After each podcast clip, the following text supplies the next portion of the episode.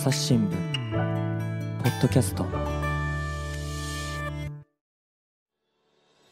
前回の続きからお届けします。であの記事を書くにあたってはあのおそらくその会社の上司とかもええ。お話をされたりしたんだと思うんですけどその辺はいかがでしたか？えー北海道時代にあの直属の上司、あはい。のデスクですね、うんと仲が良くって、うん。あの大丈夫だろうこの人ならと思って、うん。ある日あの音楽のライブに誘っていただいた時うんに、しれっと来ていって、うんあの一瞬ちょっと驚かれてましたけどあのすんなり受け入れてうんくれて、その後夜ご飯も一緒に食べてお話しした時もいろんな言葉をかけてくださって、うんであのこの人になら原稿を出せるなぁと、うん。あのなのでよくあの社内の方から勇気と覚悟を持って記事を書かれましたねっていうようなことを言われるんですけど、あんまそういう感覚ではなくってあの友達も上司もまあかなり恵まれていたから書けたんだろうなと、うん。あの今でも思います。うん。確かにあの先ほどからお話にあるようになかなかその自分のことをどのぐらい喋るかっていうのもその人との信頼関係ができてからタイミングをこう見計らって言ったりとかなかなかそこってこうジェンダーに限らないなんていうか人と人とのこうんう信頼関係というかですね、その辺が本当に下地として大事になってきますよね。そうですね、まあ、今はそこまでかたくなじゃないんですけどあのもう来始めた当初は結構いろんなことに怒ってたし、うんあのいろんなことに怯えていたのでガードは硬かったと思います。でもそりゃそうですよねなんか街でいろんな目線投げかけられたりするとその度に傷ついちゃうしはい、会社でも大丈夫かなって不安になりますもんね。そうですねあの、ま、高校に仲のいい友達が34人いてはい彼らと毎週夜に電話をしてるんです仲良しですね。あ そすのごい。原稿が10月から12月までの自分を書いている記事で、この間のあの平岡は本当に怖かったって今でも言われます、へー本当にずっとイライラ怒ってたんだと思います。うん。であのご自身のことをこう結構子供時代から最近のことまでこうつまびらかに実名で書いていくので周りの方もお友達とかご家族もあの文章の中に登場したりしますしなんかどれをどんなぐらいに書こうとかって迷われたりしました？いや基本的にはあのー書こうと思ったことをそのまま書いてます。ただ、まあ強いて言えばその実名で読まれるので、うん。家族や友達も読むのであんまりあの深刻な話の中にはちょっとこれ書かない方がいいかなっていう、あの思うこともあって、うん。あのまあ私の覚悟が足りないのかもしれませんがあの実名だからこそ書けないことっていうのもあのちょっとだけありましたどんな目に遭ってたとか、うんあのどんなことをしようとしたとかそういうことはちょっと書きづらい時もありました。うんで写真もあの写真部の方が撮ってもあのいましたけどこれも印象的ななんかシーン多いですよね。あありがとうございます。あの、三あのデスクと私と写真記者、カメラマンの方と3人で話し合ってはい構造とかを決めていきました。うんいや被写体になることってこれまでありましたか？初めてですいや、か本格的には初めてですうね。ん。恥ずかしかったです。あの、メインの写真が、はい。あの、札幌のたぬき工事と呼ばれるうん、すすきののそばの、えー札幌市民に愛されている商店街で、はい。そこで、あの、人ご通りすごく激しい時間帯に撮影して、若いあんちゃんとかから冷やかされたりしながら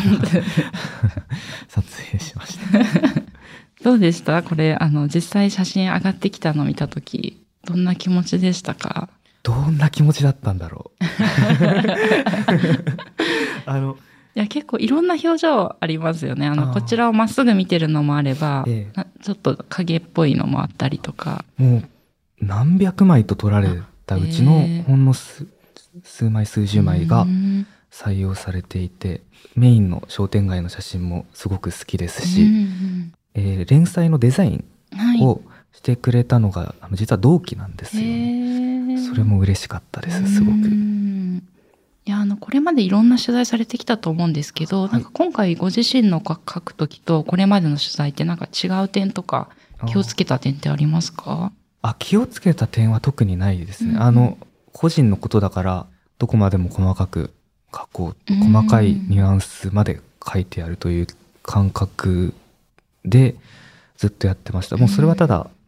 こういうのを書こうと思った時にからずっと思っていたことでしたね。あのテレビとか新聞のに映っている性的少数者の方が例えばいたとして、なんかその人はあっち側の人なんだなって思ってしまう人がやっぱり、うん。あの周りにも一定数いたり SNS とかを見てるとあのマイノリティ特権っていう言葉がたまに流れてくる、そのマイノリティは注目してもらえるし権利も取ろうとして恵まれてるよなと羨まあのそういう意見も多々多々ではないですね。まあ一部ある。でもそのあのマイノリティの中にもいや私は差別なんてされてませんっていう人だもいたりする、でも確かにそのマイノリティはいてあの尊厳を否定されている人もいてそういう現実リアルを、うんあの伝えるにはリアリティまで伝えなきゃ絶対いけないって、あの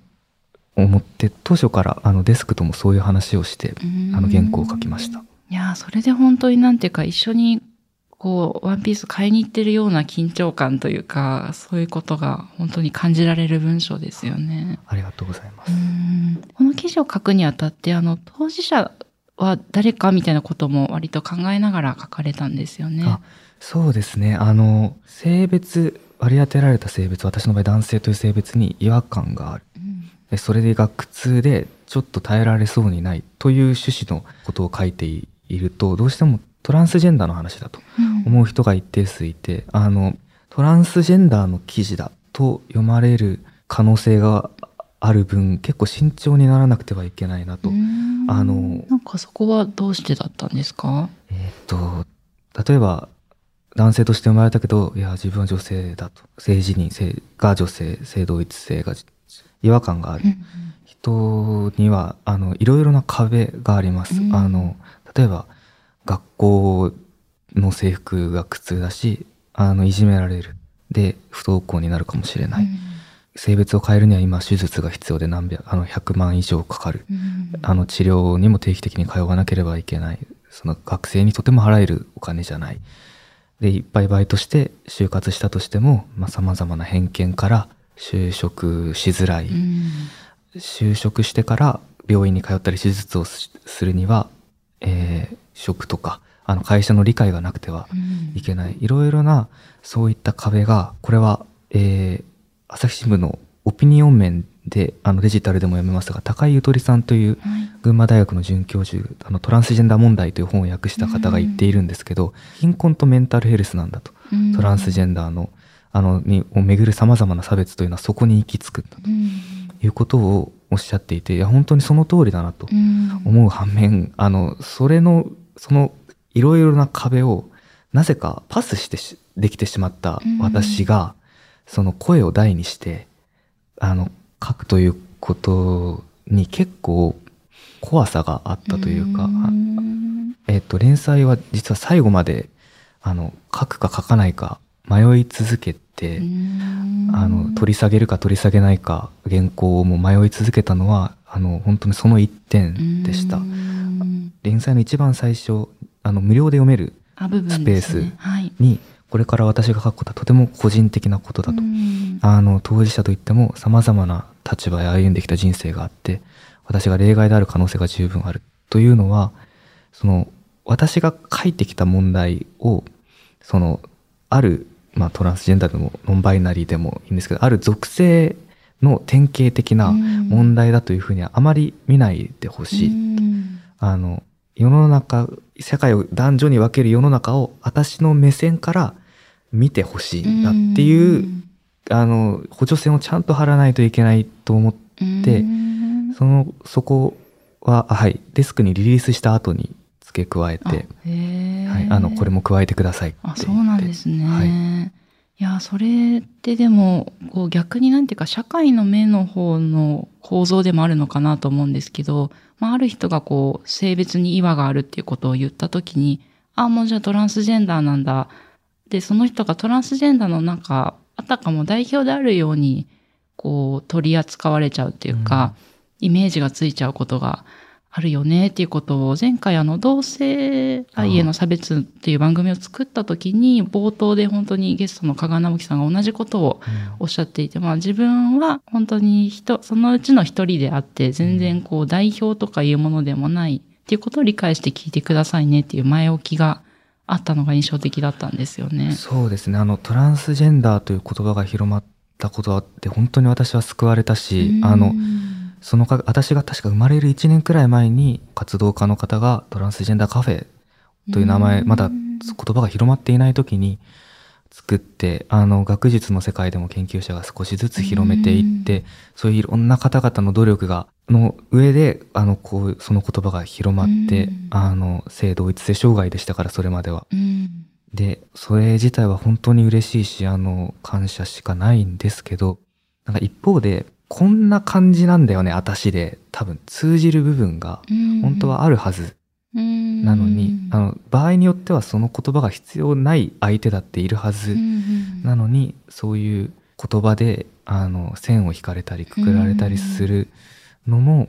まあ、いろんな、まあ、完全無欠ではないよなと、あの、思います。そのアイデンティティをめぐる言葉というのは。はい。あの、もちろん、あの、とても大事というのが大前提にはあるんですけど。そうですね。その言葉があることで自分の状態に気づけたりとか、あ同じ、まあ似たような境遇の人がいるんだっていうのに気づくきっかけにもなりますけど、それでこうみんなを塗り固めてしまうというか、同じ色で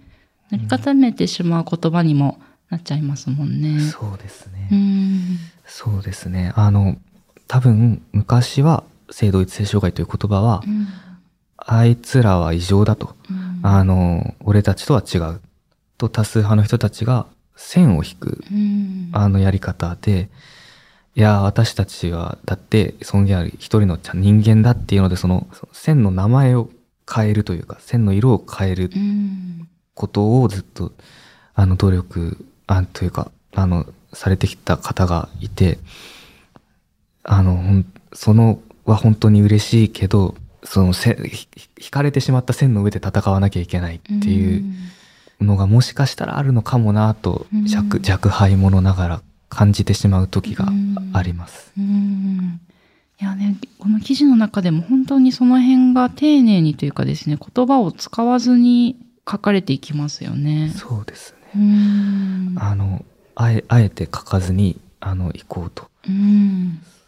トランスジェンダーという言葉を決して軽視しているわけではなくて、うん一人の私が、あの、から見、見た世界うんがテーマだからという、うんそういう意味です。そうですね。で、なんか先ほどもお話ありましたけど、やっぱり階級とかこう、経済格差とか、それによってもう全然、まあ、これすべての、こう、なんていうか、トランスジェンダーだけじゃなくて、まあ、当たり前ですけど、日本に住んでる人とか、まあ、どういうくくりでもいいんですけど、うんそういうので考えたら、まあ、当たり前に階級とかで、また全然、みんなの経験が、それぞれに違うってことが、まあ、わかると思うんですけど、まあ、ただこう、ジェンダーとかセクシャリティの話になると、一気にその辺が見えづらくなっちゃったり、なんかモデルにされちゃったりってあるなって思うんですよね。そうですね。声を上げられる人は、声を上げられる勇気がある人ということでは必ずしもなくて、多分、声を上げられる環境にあるという側面もきっとあるんですよね。はい。あの、なので、あの、私は自分に焦点を当てて記事を書きましたが、あの、いつかはそうでない状況も考えた記事を書けたらなと思ってます。うんで、あの、原稿にもありましたけど、まあ、自分の性についてはっきりとつかめないとか、まあ、と、という一方で男性として見なされることに違和感があるとか、で、まあ、とにかくそういう男女のくくりに、あの、苦痛を覚えているっていうふうに書かれてましたよね。はい。あの、正直に、あの、自分のことだから書こうと思って書いた結果ですね。よく、あの、わからないという感覚がずっとまだあります。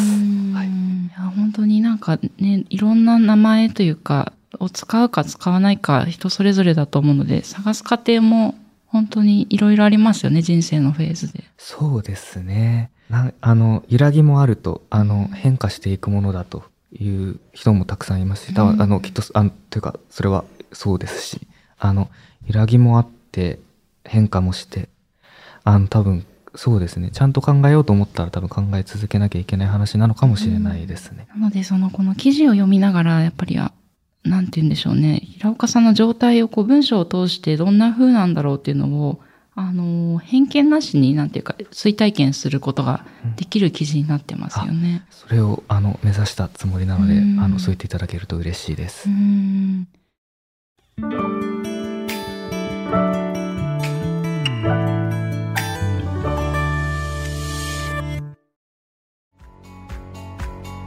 私は朝日新聞歩きき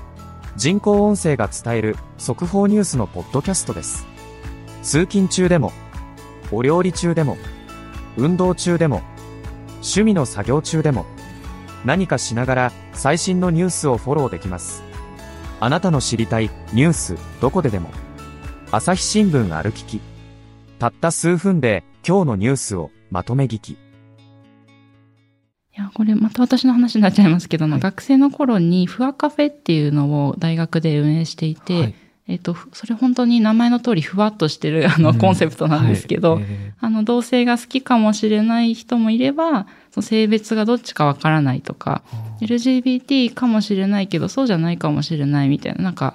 まだわからない人も含めて、いろんな人がこう、集まってなんか話ができる場所を作りたいなと思って、あの、もちろんその、なんて言うんでしょうね、当事者団体とか、そういうのにも、こう、アクセスできる人もいる一方で、いや、私まだどの名前かわかんないしなとか、選ばなきゃいけないのかなと思ってる人も、なんていうか、来れるような場所を作りたくて、なんかそういうふわっとしたことを、あの、やってたんですね。ちょっと、あの、平岡さんの記事を読みながら、あの、私の当時のふわふわした感じを 思い出して、まあでもそういうあり方も本当にありだし、ね、なんかそういうはお話ができる場所が増えていくといいなって本当に改めて思いましたね。あいやおあの今も私もそう思いました、あのうん場所がたくさんあるっていうのはすごく私はあの恥ずかしがり屋なのでそういう場所には顔を 結局札幌でも出せなかったんですけど あのなんだっけなちょっとあの正確には覚えてないんですけど、はい。ざっくり説明すると、うんうんネクラなトランスジェンダーの方たち集まれうん代々木公園かな、あのどこかの公園で、多分はいのんびり寝そべったりしようよ、みたいなあの場ができたりあの、うん。場ができたらあのいやそういう場にはちょっとああの相性合わないなっていう人がまたそうじゃない場を作って、あのいろんなあのセーフティースペースができるっていうのがすごいいいことだなとうん。思います。いや、で、あの、反響も、あの、すごく多くあったと思うんですけど、少しは、あの、ご紹介いただきましたけど、改めて、なんか、どんな反響ありましたか？えっとさっきのあの先生もそうですけど、はい。あの実は私も揺らぎがあるっていう友達もが何人かうん。いたりとか、そうですね。あの最初からそうだと知っていた人からあすごいあの分かってなかったことがピンときた。うん。自分についてって言ってくれる方が多くて、一番思ったのは言ってないけどそうな人はいっぱいいるなぁと思いました。うん。例えばそうですね。あの誰を好きになるかであの言ってないけど実はっていう人は、うん。まあ特に仕事上でそんなこと言う機会もないしっていう、まあ、理由で言ってないとか言ってない理由も結構様々だったんですけど、うんそうですねあの秘書官の発言とか、うんああるたびに首相秘書官ですね。そうですね差別発言ありましたね。絶対かんあのあなたの勤め先にもいますよって思っちゃいいます。あの、事実経産省で、あの、訴訟あの、の職員で訴訟を起こされてる方もいますしう。んそうですよね。本当に身の回りにあの見えてないだけでいらっしゃるっていうのは本当にそうだなと私も思いますね。今後というか、あの、この記事を書いた後の変化というか、今後なんかどんな風になっていきたいな、みたいな展望とかってありますか？ああ、もうこれ12月までの私のことを書いて、れからもう半年近く。だいぶ慣れました。もう、あの、ワンピースも4着あるし、ロン当グス時はだって秋冬物ですもんね、ワンピースもまた多分。そうですね。あの、実はあれ、オールシーズンで、あの、初めて買ったのはう、んうん。札幌寒すぎるので、あの、ジャケット、ダウンジャケット羽織って、それも寒くなってからは、あの、古着のコ、あの、コーディロイとかのワンピースを買ってで、それだとまだ、の上、あの、下にズボン履いて、うんうんうん。で、あの過ごしてともあの買ったり友達がくれたりうん。でどんどん増えていってますね。あの出る外に出ることもどんどん慣れて。うん。なんかあの眼差しに慣れちゃってる自分もいるのがちょっと怖いんですけどあの確かに。ははいはいはいって今思っちゃって こう当時の記事読むとあこんそうだったかさこの時辛かったわって思ううん。思い出すような今感じですね。ななのであの成り立てを記録できたっていうのが結構良かった。今となってはと思いました確かになんかいろんな目線が全部初体験でほやほやの時ですもんね。そうですね。あとあの連載上中下の下であの病院について書いているところがうんあって、あのまだ受診できてないんですけどあの今ちょっと移動したてで忙しくって、うん余裕が出た時にあの行ってみようかなと思っています。うんうんこれはその性同一性障害の診断を受ける病院とかってことですよね。そうですね。あのいろいろな配慮が受けられるようなので、ホルモン治療もあの診断があれば、まあ、ホルモン治療もまあ比較的受けやすくなるけど、うんうんまあ、ちょっと受けるかどうかあの治療まで受けるかどうかもちょっとまだ悩んでます。うんはい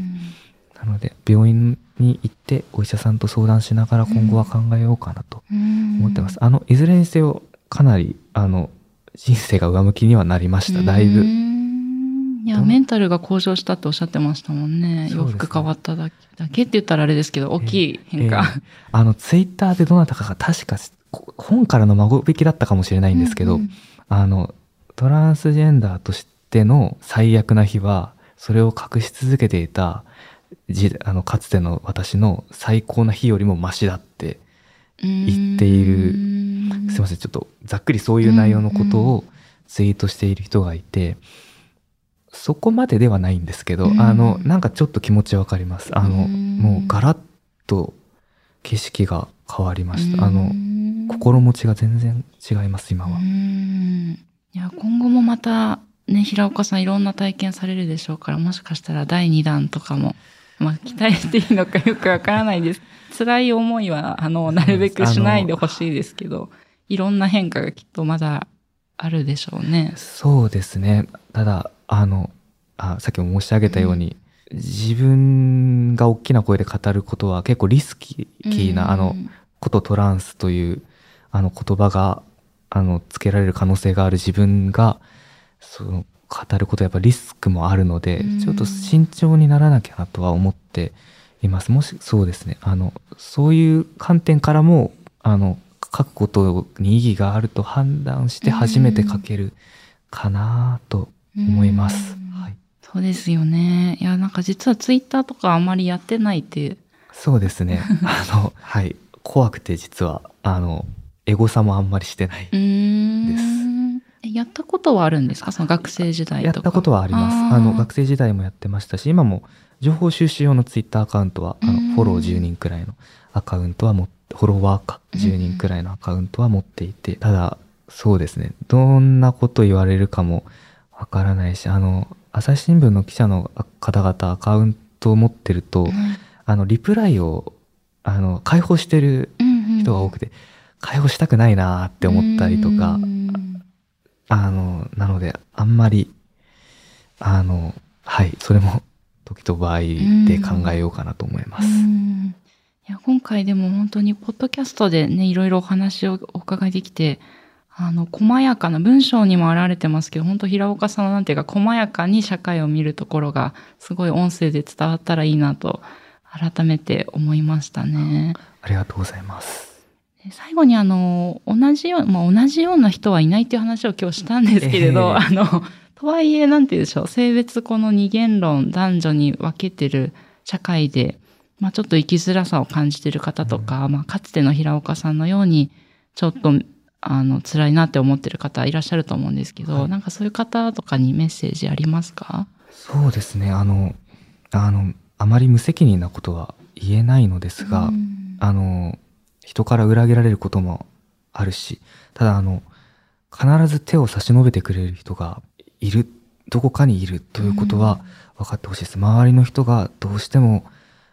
に打ち明けられない、もしくは信用できない、うん誰も信用できないなら、当事者の団体もあります。あの、SNS にはあの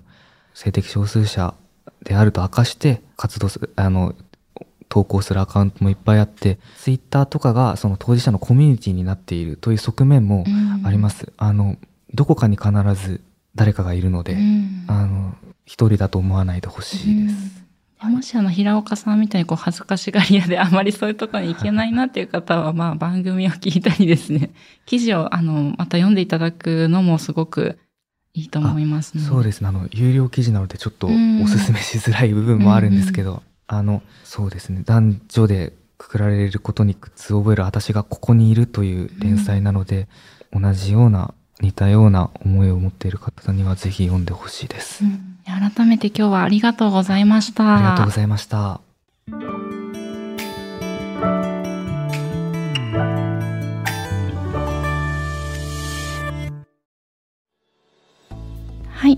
日は平岡春人さんとお届けしてきました。で、えっと、今日ご紹介したワンピースを着て街へ出たっていう連載は、えっと、朝日新聞デジタルで読めるんですよね。そうですねあの連載の名前を検索してももしかしたらヒットしないかもしれないので、はいあの「ワンピーススペース平岡春人」とかで検索していただけたらおそらく記事が出ると思います。で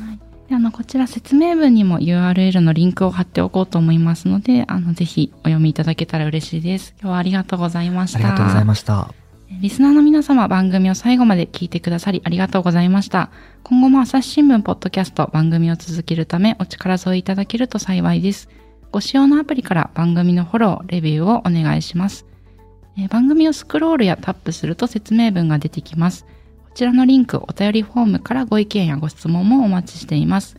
えまた、ツイッターのコミュニティではリスナーの皆さんと直接やり取りもしています。え配信予定の番組をお知らせしたり、リスナーの皆様からリクエストをお受けしたりしています。ぜひこちらのコミュニティにも参加していただけると嬉しいです。朝日新聞ポッドキャスト、朝日新聞の木田光がお届けしました。それではまたお会いしましょう。